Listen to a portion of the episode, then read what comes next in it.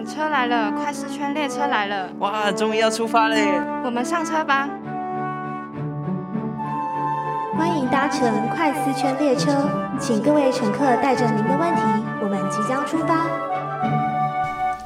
各位听众朋友，大家好，我是今天的列车长东粉。我是副车长琪琪，今天要欢迎跟我们一起搭乘列车的人是彩彩，耶！Hello，各位听众朋友，大家好。又见面了。对，这是我们的第二季的第二集，又跟彩彩再度的见面了，一样是我们重量级讲员。对，这位这位琪琪有点太紧张，我们还没走到第二季，现在才第一哦，季，而已，是第一季，我讲错了，不好意思，不好意思，口迫不误口误及待，迫不及哎，听说彩彩家里就是有两个孩子，那这样的话，在平常跟他们的互动过程中，会不会就是也有一些哎，就是其实身为父母比较不了解，或者是不太就是跟他们会有摩擦的地方嘞？会啊，会啊，从小到大哈，其实都有各种的认知的落差，嗯，沟通上的困难。对，我觉得大概人与人相处都是这样啦。嗯嗯但是因为呃是父母跟孩子，那一差就差了个三十几岁啊我们嗯。三十四岁才生他们，他们是双胞胎，两个兄弟，所以呢，呃，其实。呃这教养过程当中啊，让我们生气的，我们让他们生气的情况很多的啦。哦，对，刚才彩彩就是特别提到，就是呃，他跟儿子的年纪差距其实差了三十岁。嗯，那其实跟我家里的状况其实也很像，因为像我是家里最小的孩子，而且特别是我还有三个姐姐，他们跟我年纪三个姐姐跟我年纪差也差不多，有最大也差了十岁，然后也差了有有最小的也差了六岁，所以基本上父母对我而言，呃。就是差距更大。差距更大，所以基本上就是在这种状况底下，我们还是很容易会有争吵，特别是是在这种世代的差距，我们可能所面临到的东西是不一样的。那想要请问彩彩，就是在面临家里儿子的问题的时候，大概有哪一些状况，或者是具体的例子，就是比较成为可以会争执的一个呃原情况或原因呢？嗯，嗯，在教养过程当中哈，常常就是孩子想要的东西，我们觉得说那个对他不好，比如说游戏，哎，对 想起来哈，我其中其实他们两个都有爱打电脑游戏的时候，但是其中有一个孩子特别喜欢，我想是遗传了我的吧。我后来想一想，其实我自己也是这样，所以呢。呃，知道说他如果太浪费时间，我觉得浪费时间，我就会去限制他。呃，我太太当然也更会直接去呃管管他们，因为他们比较多时间近距离相处。那这种大概都是很容易起冲突的。哦，那可是这样子的话，既然都起冲突，不就会吵架吗？会到吵架的程度吗？嗯，他们小的时候，当然就是爸爸妈妈，尤其是妈妈就会刁他们啊，嗯骂他们啊，说你这还不去读书啊这样子。那但是其实他们心情又不好。对，好，然后呢，嗯，小时候小孩子不懂事的时候呢，他当然就会生气啊，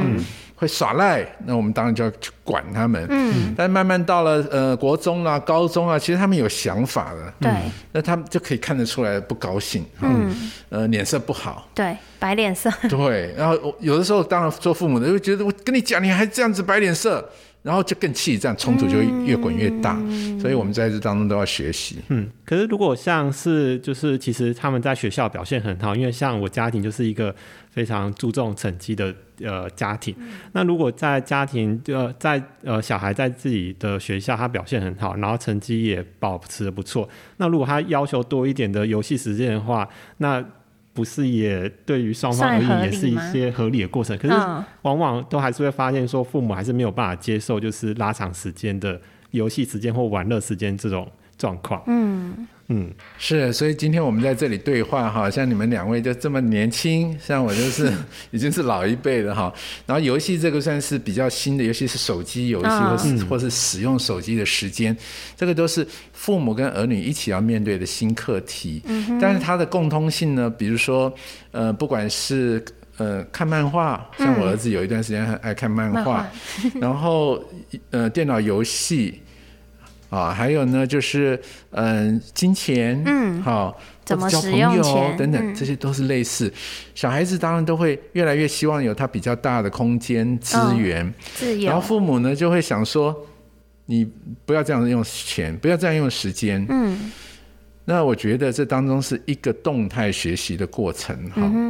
那怎么个动态法呢？嗯，说的问的好。其实小孩子一直在成长，对你不要一直把他当成是三岁小孩子，嗯他可，能是十三岁了，嗯，然后到二十三岁都不一样。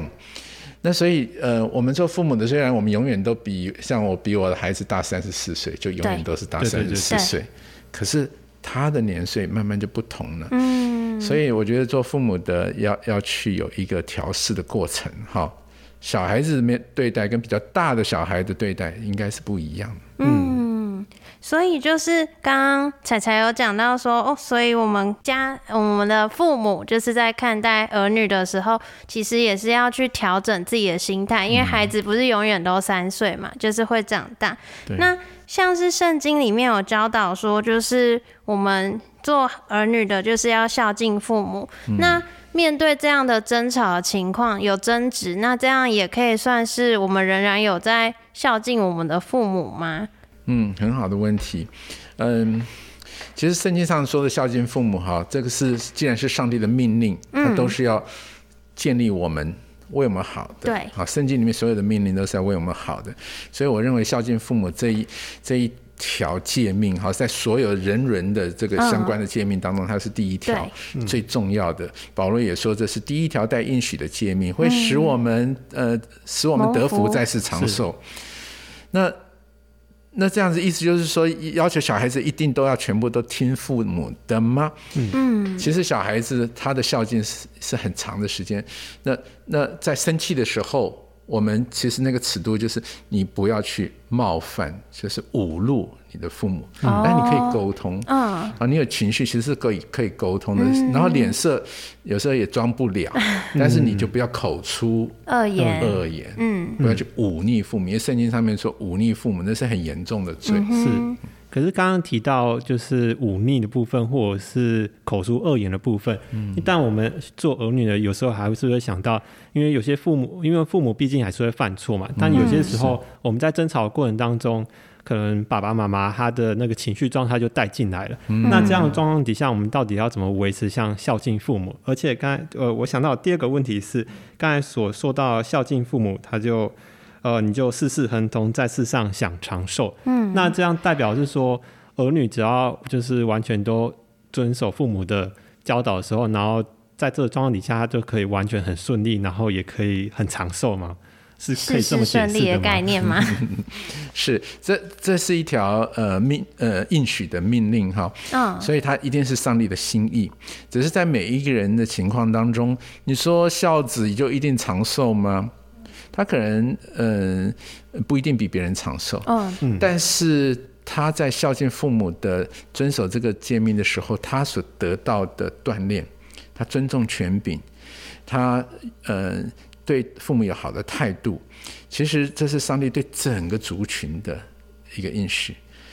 在这一个整个族群都是敬重父母的，他在孩子的学习跟有权柄者的相处，从有呃权柄者一般也都是有比较有经验的，来传承生命的智慧。因为他孝敬父母，他就会得到这些好处，这些好处使他在世蒙福。嗯，然后上帝再加上一个使他长寿的应许，他如果能够学会跟这些有权柄者和谐相处的时候，他大部分时间是一个蒙福的状态，他心里是平和的，是因为他尊重权威，然后他呃更进一步慢慢长大，他也晓得跟怎么样跟权威人士相处。嗯好，嗯那当然父母跟孩子的相处，你刚刚也问的很好，难道孩子就是只有？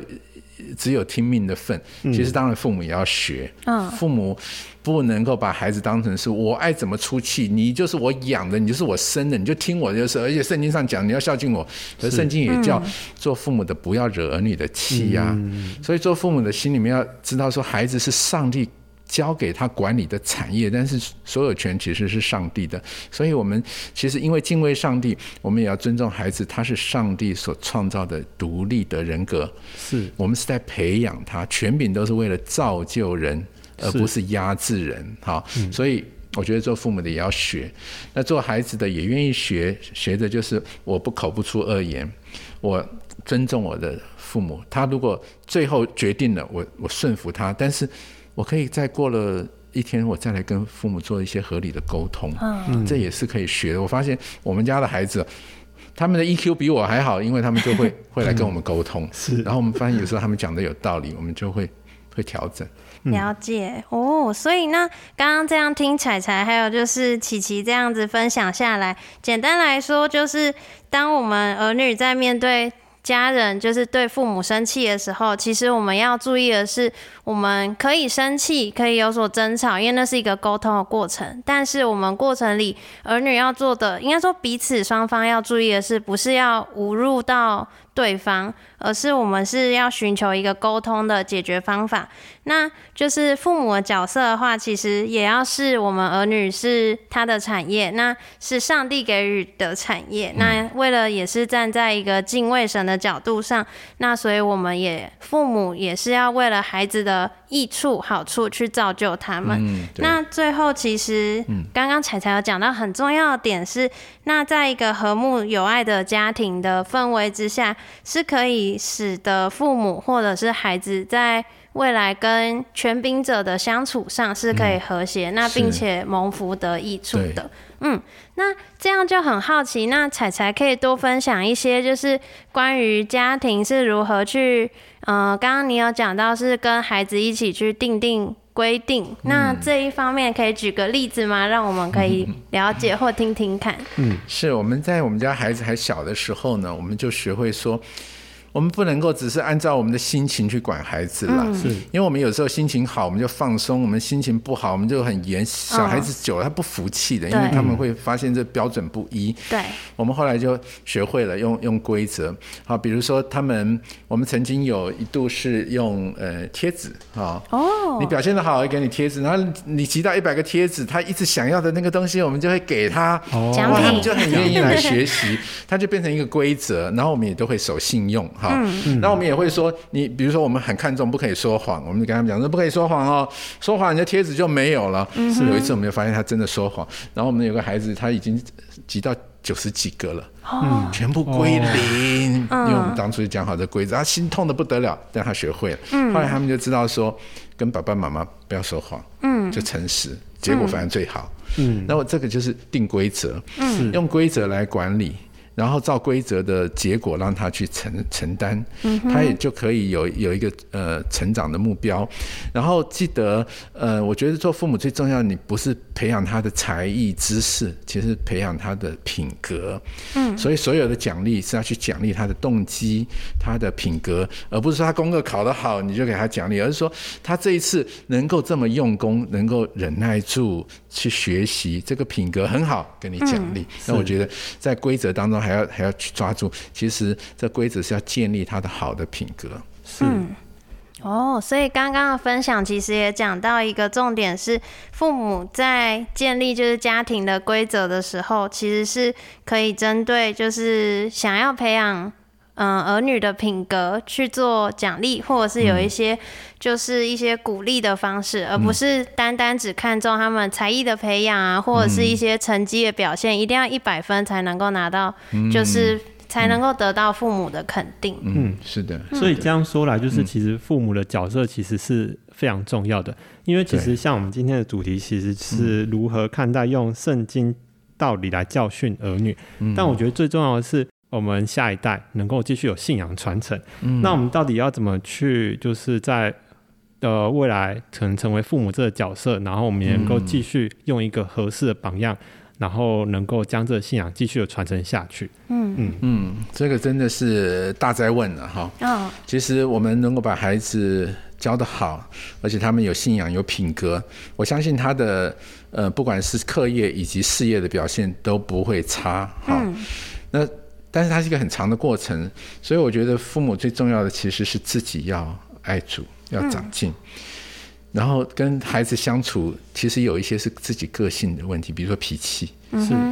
那那小孩子还小，他可以他可以被你管束的这样子，但是慢慢长大，你要尊重他，你是要慢慢放松的一个过程。那你可不可以把你的脾气调整好？嗯，不要想到那个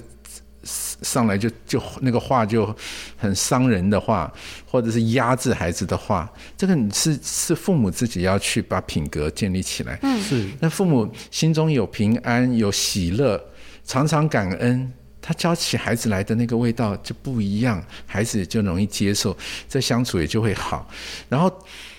如果真的我们盼望经过二十年，我们的孩子长大了，他有好的品格，更重要，他有好的灵性，他在各方面都在长进。其实，他最重要的学习都是在看父母的。嗯，父母对孩跟孩子相处的时间最长，所以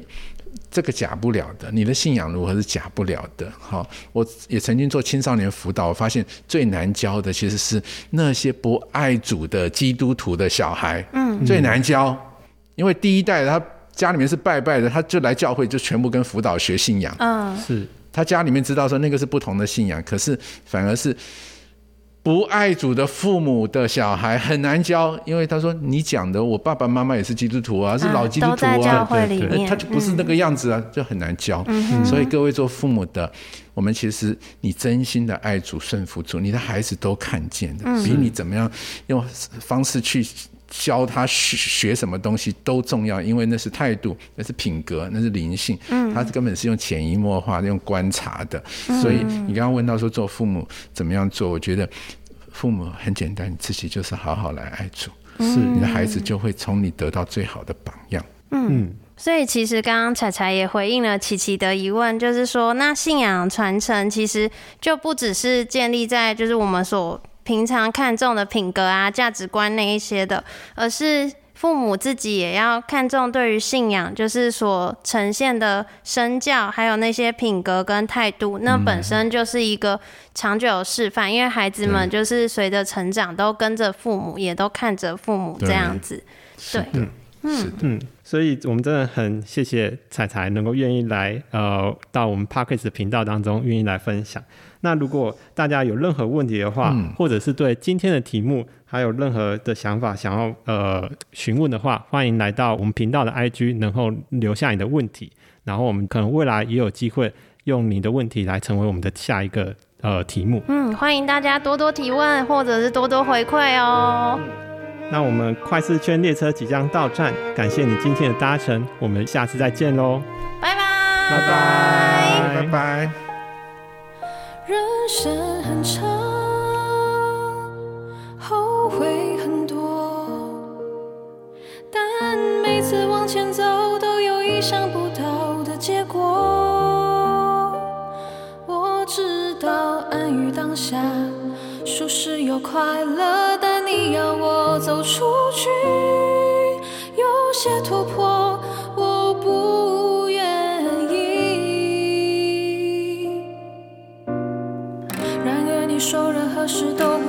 自己，你的计划必定执行。而你问我是否愿意一同前行，